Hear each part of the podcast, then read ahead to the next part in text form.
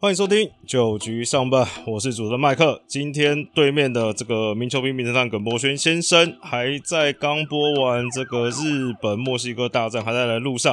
那我们稍待一会儿，晚一点他就回来加入我们。那一开始我们先来聊一下最近网络上这个最热门的话题啦，这奇闻共赏，就是汉创运动行销公司的总监高维凯先生，这个在个人脸书上发了一篇蛮长的文章啦。那在凌晨的时候发的嘛，凌晨的时候就引起 PDT 网友的。广大的讨论啊，甚至这个延烧到这个，诶，为什么没有记者报道这件事情啊之类的？那整篇文章看下来，就其实我要先说，我对他后面所讲的所谓的这个台湾队啊，或所谓的这个经费啊，这些我觉得基本上没什么问题，我也不是很想讨论啊。那确实是一些。赛事承办商啊、政府啊、主训单位之间的问题啦，那我觉得这也没有谁对谁错。但是其实呢，这篇文章引起大家最大讨论，其实简单讲就是三件事情嘛。第一个事情就是延烧很久的赛程呐，那后面就是延伸出来的技不如人的部分呐，以及这个妈宝的部分。我们一个一个来谈一下好了。首先赛程的部分上，一第一个要先说的事情是赛程这些问题，大家呃网友其实或者一些新闻媒体在。比赛前就开始在讨论了啦，那不是说，倒不是一些人觉得，哎，我们赛后因为输了啊，才来检讨，才来检讨赛程啊，输不起这件事情，这个是要先先说清楚。当然，我也确实觉得中国队输赢跟赛程没有绝对关系，所以两件事不要混在一起谈，不然就是你全部都混在一起谈，就会变得是这篇文章最后的下场。那赛程的这个部分，我帮大家整理一下时间点哈，就是可以搜寻到新闻资料，因为这毕竟大家现在死无对证嘛，那都是从新闻上看到报道。第一个关于赛程主要的新闻是这个，在高先生上这个黄伟汉撞新闻的时候的 YouTube 直播节目啊，他跟呃广播节目直播。那他在节目上，这他本人说的，说，哎，这个赛程，因为这个主持人黄伟汉看了一下赛程，说，哇，我们这个赛程现在是这个晚上，然后。休一场，然后再接两场，晚上再接一场中午的比赛。那主人问说：“哎，这第一个先问说，哎，怎么都是晚场的比赛？”那高先生回答是说：“这个因为考量到这个主场出赛，那再考量到台湾观众球迷的观看习惯，所以晚场排比较多。”那这个主持人当然也发现了最后一场这个所谓晚上接中午的问题嘛。那这个高先生是说：“哦，这个没办法，这个是大联盟这个给的版本，那只能照这个方式去执行。”那下一个时间点的话，就是这个在三月十二号比赛中的时候啦，就是有在讨论到这个，又在讨论赛程的问题。这次是这个有记者去采访他，我看到的是三月十二号联合新闻网上的这篇文章啦，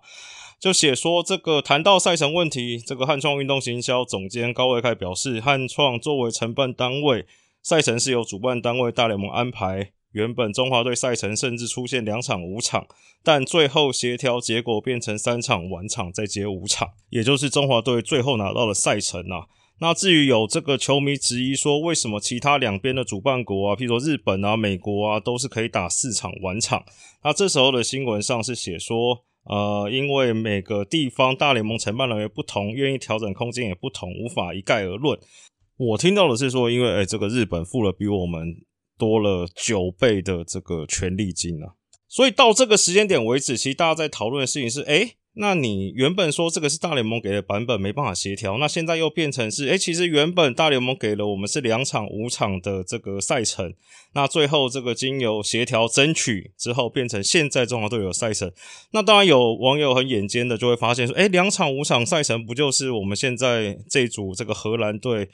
大家可能觉得相对比较有利的赛程嘛，就是前两场先打中午这一场，然后中间休礼拜五休六日两天再接晚场嘛。所以大家的疑问就会变成说，第一个，诶，这个大联盟排的赛程到底是像你一开始讲的这个没什么办法敲啊？到底敲不敲得动？呃，这个每个这个地方负责单位不一样，所以不能这样子，还是说，诶，其实是已经可以给你敲了？一开始甚至给你是个两场五场赛程，那是因为这个你所谓的这个观看习惯以及主。主场优势的关系才调成现在这个版本。那这个新闻到最后的这个三月二十号，这个高先生的发言就会变成是说，事实就是这样，赛程怎么排就是有沟通过。中华队那边希望什么版本，我们送过去给 MLB 赛程出来就是长这样。大家也都明白，那就尽早照赛程安排，输球也没什么理由，就是技不如人，很难接受吗？换言之，其实他的这个发文的意思就是说，其实现在这个大家球迷在靠北的这个号称魔鬼赛程呢，照他这个推文，照他这个发文的意思就是说，其实是这个中华队教练团或是这个棒协，不知道主管单位是谁，然后主训中心有同意这赛程的，那我觉得这个事情是。有可能就这样画下句点了嘛？就其实大家也不用吵。假如说，哎，大家为这个中华队选手抱不平啊，那假如说是哎总教练，不管是丙总啊，或是这个棒协的人都同意了这样赛程，但是大家相信这种说法吗？我个人是蛮持迟疑的态度了。什么叫做有沟通过？他也可以跟丙总说，哎，这个丙总那个赛程排出来就是这个晚休晚晚五。那是重要沟通啊，丙总说哦好啊，那那那不然大联盟这样排怎么办？那那就只能这样子了吗？所以我觉得这件事情哦，就是你要么就拿出这个赛程协调的记录，不管是 email 也好啊，一定有记录的嘛，拿出来给大家看啊，证明哇，我们汉创真是一心为国，没有什么为了要卖票房啊，我们对不对？你拿出来这个野狗们就不会在那边汪汪叫了嘛。但现在看起来是没有啊，我会觉得感觉也得不到真相嘛。现在他这种说法就是要中华队。或是叫棒协出来扛嘛，就是说啊，反正你们都同意过，那现在在改什么？你们就是技不如人，把事情都丢在我汉创头上。那我觉得大家网友现在群情激愤成这样，反正现在那个 Chat GPT 当红嘛，你们真的要找到证据，就全部人一起 写信，然后叫那个 Chat GPT 生成内容，我们去问一下大联盟到底怎样。我个人是觉得蛮蛮迟疑的啦，因为我觉得这次这个汉创这公司啊，就是。主办单位，我当然会说一些小故事啊，就是我觉得他们态度很明显，意思就是说啊，我就只是主办单位，我就只是攻读生啊，不然你们要怎么样？有什么事情去问大联盟？有什么事情去问大联盟？球衣，哎，对，球衣不关我负责，去问这个中华队。这个赛程，哦，赛程不关我负责，这个中华队已经同意过，去问中华队。票价太高哦，是因为这个大巨蛋不能用，我们只能到台中，因为座位这个比较少啊，去问政府。那以前都可以跟政府申请补助款，现在不能申请了，所以票价也变高了。这个成本考量，这没办法去问政府。诶，但是呢，这个 Rivera 拼错字，陈冠宇拼错字，诶，这个好像是该攻读生负责，哎，这个就不能讲了。排队排很久领脆面，哎，这好像也是攻读生的事情，所以在这文章也都不能讲。我来分享几个小故事，好，这些都是我听到梦到的啦。第一个事情呢是说，这个在比赛开打的这个前几天。这个大家在刚刚开始打嘛，还没有上轨道嘛。那有一些这个不是体育媒体的媒体啦，就是譬如说现在大家说，哎，这敢出来聊这件事情的一些，譬如说什么三 D 啊、TVBS 之类的。那我们到现场呢之后呢，发现这个很多事情啊，不能说是一问三不知，就是说，呃，有很多来回的过程啊，要反复的确认。那譬如说什么影片到底什么时候才能使用啊？能使用多久啊？或是诶什么时候可以进场采访？可不可以去采访哪些球员呢？或是哪些区域可以去？那这个就是应该说朝令夕改了。一开始说应该原本他们说可以这样这样这样，那后来又改了一下，然后就说啊这没办法，这是大联盟规定的嘛，这是爸爸规定的。那这个其中某一个媒体就觉得说啊那没关系，那你跟我讲说到到底大联盟规范是什么？那这个主办单位也蛮帅，就说：“哎，那你自己去查一下这个原文，这个 WBC 的规章，你就可以知道相关规范了。不要再来问我了，反正我们就照规章办事。这个是不是大家典型心中这个公路生，算蛮称职的啦？那第二个小故事呢，是说啊，这个某一天这个早上，这是原定的这个媒体采访的时间。那这个台湾媒体到场之后呢，这个发现在场工作人员说：，哎，今天不能访问。”为什么？这个当然是大联盟规定，说今天突然就是不能访问了。但是呢，好巧不巧，当场有一个这个日本的媒体，日本媒体呢听到这个消息，说今天不能讨论，就觉得很奇怪，然后就去这个找相关的人员进行申诉了，就说：哎，不对啊，为什么什么是要大联盟规定？那我这个日本记者，我们这个电视台在日本本地，在美国本地都没有遇到这样问题吗？为什么只有在台湾会遇到这样问题呢？然后最后听说是有找到这个大联盟相关人士，直接面对瞧了这件事情，哎，就解决了，就变得他们可以进去了。那其他他们没看到，哎，为什么日本媒体可以进去？那最后就全部都放行了嘛？这个就是是不是大家也很熟悉的这个攻读生被问了一下，哎，不行了，那直接找你长官瞧，就结束了，就事情圆满落幕。第三个小故事呢，这个我也是觉得蛮离谱，就是也是某一天这个。早上中华都要练习，原本表定是这个练习时间八点半到十点半，啊，就是两个小时的时间。那这个嘞，中华队也是算是这个发挥了勤奋的台湾人的精神呐，就想说，哎，那八点半开始只能练，规定只能练两个小时啦，因为这种呃国际比赛其实对练习的时间都是蛮要求的。那这归纳中华队就想说，哎，那我们假如说早点到球场，比如说我们八点到球场开始练，那是不是就可以多练半个小时了呢？那果不其然，这个中华队早点去，然后早点开始训练了，就十点一到，大联盟人员哎掐表说，哎，你们练两个小时收工。结果这个中华队练到一半，没办法嘛，换了去另外一个去这个西苑高中继续练习嘛。这件事情当然也可以说是中华队的问题嘛，然后表定规定就是两个小时，你们是要早来。但我是觉得说，你身为主办单位也好，你身为攻读生也好，你一定知道有这个状况嘛？那你有没有事先去跟中华队讲这件事情呢？还是就说，哎，那出事了啊？那没办法，大联盟就是这样规定啊，谁叫你们要这么早来啊？那我觉得这只是这个做事跟 解决问题的看法，这跟我们。正常人有点不太一样吧？其实我觉得 这三个小故事其实就很明显的嘛，就是汉创就是把他们放在自己是一个攻读生的角度去承办这个国际的赛事了。那确实钱该赚，灯照跑，舞什么舞照跳是吗？对啊，那我觉得这几个小故事也可以大家很明显的了解这间公司的心态跟做事的方法了。那大家要苛求这么多有什么帮助吗？好了，最后讲到这个妈宝的问题啦，就是我看帮大家看一下原文哈，假如有人没看到原文，原文是说，哎，球场里面有伙食，也有可以洗澡的地方了，不需要回到饭店才洗澡。中华队隔天练球是十点，不是呃大家讲的七点起床到球场，提早到了也不会开放球队让球队提早练习。我相信这件事情中华队再清楚不过，谁的老婆 A K A 就是部长的老婆说了什么，他不想管。那大家早就知道赛程长什么样子，那就麻烦调整好作息备战，这就是职业棒球，球员都没找借口了，其他人不用再把他们当妈宝了。那其实这个问题其实也跟赛程安排的有问有关系嘛？那我只想说，就是其实这个我看他是真的看不太懂啦，就是你十点到球场不代表你十点要起床嘛？那那天部长夫人也说了这个。回到房饭店，这个吃完饭、治疗完、这个热敷完之后，上床睡觉可能都是两点、三点了。那你十点要到球场，那这个部长也是七点多就起床了，所以可能睡了四个小时。那在赛前的时候，有很多兵种也说啊，这个很多球员的状况都不是很对嘛。陈杰胜接受访问的时候也说很累了。那至于球员的作息，等一下可能会稍微多聊一下啦。我只想说一件事情，就是。呃，我觉得所谓的主场优势，这个当然是要或者尽情的去利用啊，不然大家那么喜欢争取主场赛呃优势做什么？那我觉得中华队确实就是实力比较 弱嘛，就是我们就是需要这些一点一点一点小小的优势，才能增加晋级的机会了。就算你真的像这个以前的韩国队这么表，也不一定代表我能晋级。我确实可以接受这观点了，但是。回想起几件事情嘛，譬如说这个一六年巴西奥运的时候，美国梦幻队为了照顾这些美国大牌球星，诶补助选手村，在这个海上租了一个这个豪华的游轮，让这个大家更舒服的去准备比赛嘛。那这个德国队在世界杯的时候，因为巴西这个太乱了，住的地方太差了，直接在这个滨海的地方盖了十三栋别墅，当成他们临时选手村呢，就是。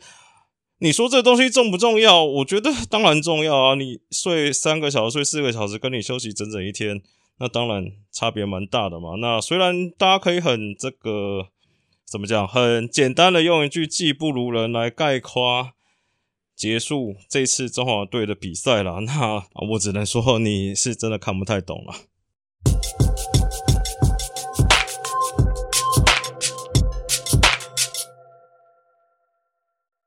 欢迎回来，九局上半，我是主持人麦克，在对面的这个好朋友、好兄弟，名球平名侦探，今天刚播完日本、墨西哥的耿波轩先生终于回来了。Hello，各位听众朋友，大家好。好了，在我们聊接下来 WBC 四强的赛况以及冠军赛预测之前，还是要这个回到主题一下，我们先来聊一下最近这个。最红的啦，没有看过这篇文章，就你就是对台湾棒球有点不太了解的这个汉创行销总监高维凯先生发了一篇文章了。那我觉得我们就就其中的一些关于球员的事情来讨论一下好了，因为毕竟这个耿胖也是这个球员出身。那这个前面这个赛程的部分，你有什么看法吗？或者什么想想讲的事情吗？嗯，我觉得这个赛程其实先前这个在一出来的时候，其实。引发蛮多的一个话题啦。对，说大家也觉得说，哎，这个中华队怎么是晚上接着呃早上嗯五场连续的打啊？可是有一些人当然觉得说，哎，前面你也是公平的有有休息一天嘛。嗯比较可惜的是，可以看到在其他地区，包含日本、美国，其实这种地主队对应该都是没有打打早五场的比赛啊，对啊，就是四场完场，都是打完场，就是让他们有足够的呃休息时间。嗯不过这个也有一点不太清楚，说到底这个赛程的规划是由哪一方去安排？嗯那是真的是说中华职棒联盟，就是说主队的台湾队这边也同意这样的情况。嗯所以我觉得这有点各说各话了。不过就是说在赛前这个应该大家如果真的有机会讨论的话，嗯可能大家都已经了解或者都已经讨论好要这样子的一个赛程。嗯，那我换个问题问好了哦，就是呃怎么讲？以选手角度出身呐、四场完场好，譬如说日本四场完场，但日本四连战，对四场四场四连战完场跟这个现在这个完场，你是球员的话，你会选哪一个比较？你觉得比较 OK 啊？可是我的话，应该是会选去市场完场。嗯都对于职棒选手来讲，连续四天出赛嗯没有太大问题，因为例行赛也是会碰到这样子。嗯对，那打完如果已经是半夜，可能就是说洗完澡啊、吃完晚餐啊，出出去球场，大概也都是这个超过午夜十二点啊。嗯然后跟等于说，你看如果打中午十二点的，你提前习惯至少要三个小时前可能就要到球场，对，你九点就要到，嗯。九点到，你可能出发可能要半个小时，对。对，对你最最多八点半，八点半出发，嗯。那可能说八点半出发，八点二十五起床嘛，至少也洗个脸，刷个牙，呃，以职业球员的习惯，大概都是要抓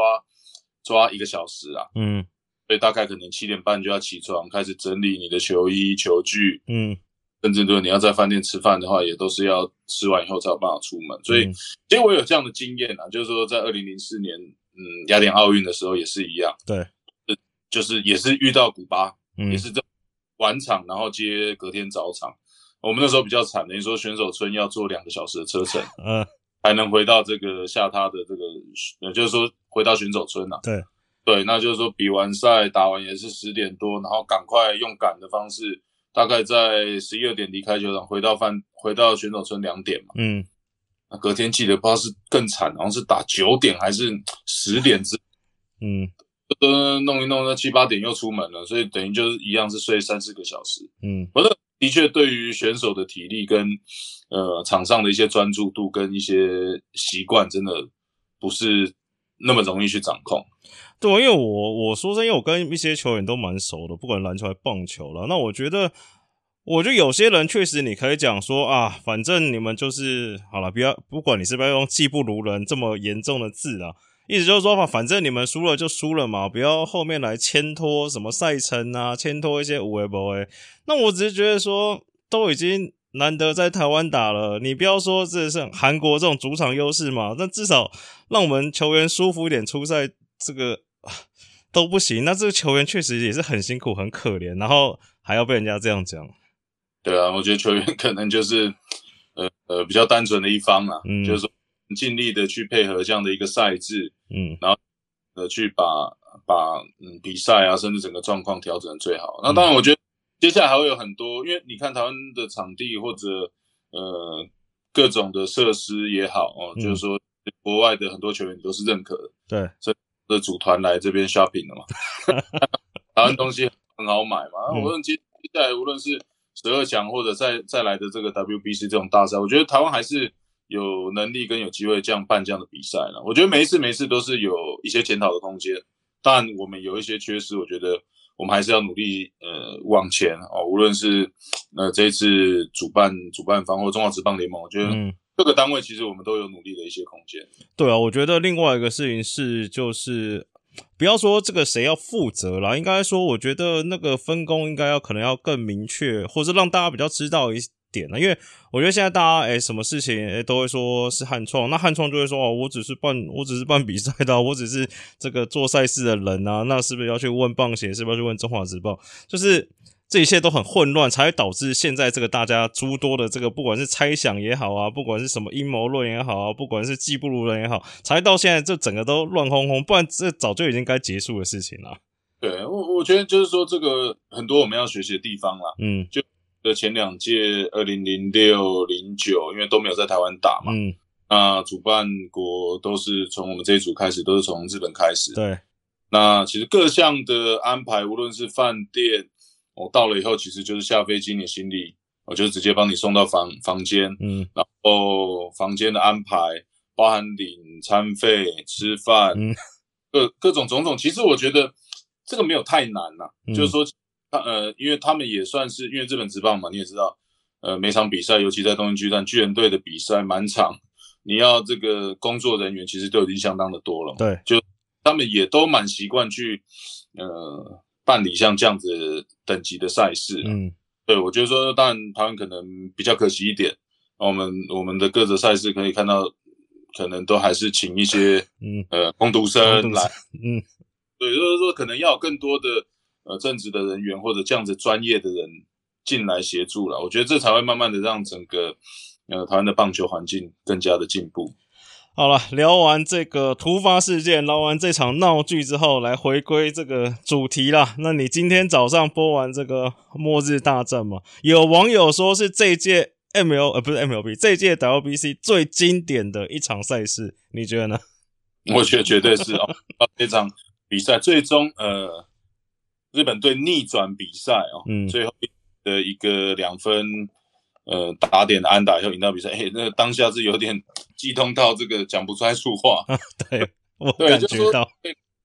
嗯，我感觉到你跟夫妇的兴奋。有有点哽咽的感嗯觉。那当然，我觉得墨西哥队这次也是打得相当好了，以往最多的名次就是在第六名了，嗯那这打到呃四强赛，嗯。我也证明他们的一个实力，甚至他们的整个阵容不比委内瑞拉或者多米尼加或者波多黎各这样子，嗯。可以到这种都是大咖的这个球星啊，甚至薪资加起来，搞不好都没有大谷翔平的人多。嗯。不过可以看到他们打出了一场嗯团体战嘛，那包含像呃先发投手 Sandoval 今天四点一局已经被日本这样子豪华打线打出了四支安打，嗯。那也出了六次的三振，没有失掉任何的分数。那这个左外野手 a d o r i n a 嗯就今天又这个没收，然后又是美季，又是这个关键的第八局的安打先上的，然后这个换头时间还可以去服务观众，在这个全垒打墙旁边帮球迷 签名 这样这样子的这个球员真的已经已经少见了、啊。嗯那当然过程中，我觉得日本队还是世界的强队嘛，嗯毕竟也联赛第一届跟第二届的这个冠军球队，等于说再度的打进呃冠军赛。嗯那展现他们的整个韧性，尤其一路落后，呃，从前面五局没有得到分数，然后到第七局开始，先是一个呃三三分的大局，那第八局再拿一分，第九局再拿两分。那当然，今天呃日本队值值得一提的另外一位球星吉田正尚，嗯，我相信他打完应该是最开心的是红袜队。红，袜队对。对，真货，这五年九千万吧，对。五年九新的一个合约。那今天是四次上垒，包含第七局的三分炮，那前两局也都有安打，那再加上一个精彩的美记回传，嗯。种种，我觉得今天真的是呃打得相当漂亮了。那再加上立呃立三监督，嗯。等于一兵一卒已经全部都用光了，三名手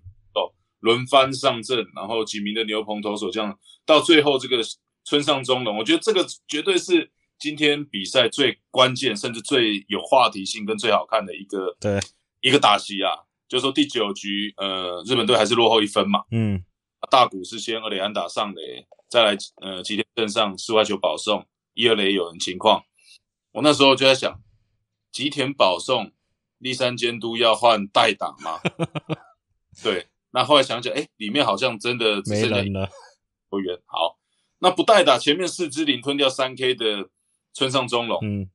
要不要短打呢？我就嗯。哦，立案监督还是相信他，嗯。我这个这个呃赛后看到是很多说他变什么村上乡民是不是？还是什么？跟他开乡神村神从村姑变村神，村姑变村神，从博龙变中龙，对啊，你看他这个第三监督的信任，然后最终打出了一个中外方向的这个二连安打，等于是比赛啊，所以我觉得日本队真的是世界强权，这真的是全世界最强最强球队之一，真的是没话讲。我都看到看看到打出去，就想说。感想就是，我他妈，就日本的陈志远嘛，英雄命，你知道吗？就是让我想到这个二零零六，我们这个大师兄，对亚运的时候，嗯，那个他自身也是这个，原本叶志先老师要换王伦佳学长代打，嗯，我林志胜上前去跟老师说，老师再相信我一次，嗯，我也回想，哎，这次都不相信你，你没打安打也没也没有下次了，嗯，我这也是一样嘛，打出最终的。四十一级，对这样的球员，我觉得就是在这样的一个情况下，可以顶住这样的一个压力。那会那个那这个日本队两个投手开箱嘞，令和怪物跟山本，你觉得怎么样？这对这已经算对抗大联盟打线了吗？这两场这两个投手开箱，你觉得表现算有合格呢，还是这个超乎水准了？我觉得佐佐木算是合格了，毕竟他这么年轻的一个年纪，应该是二一岁，二十一岁，对对。那你看一下，今天四局被打五支安打，失掉三分，那三分就是唯一被乌利亚斯的一个呃左外野方向的全垒打嘛。那这全场唯一的一个失头球被大联盟等级的选手给逮到，也没话讲。那四局三 K 没有任何的四坏球保送，嗯，啊，可以看到速球就是一百迈起跳，哦对，零二这样的一个级数。那控球好，直插球漂亮。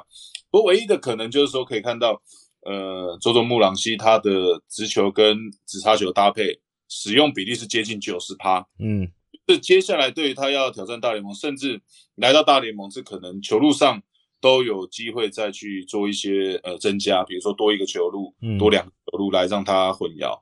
好，那三本游生今天其实也算是投的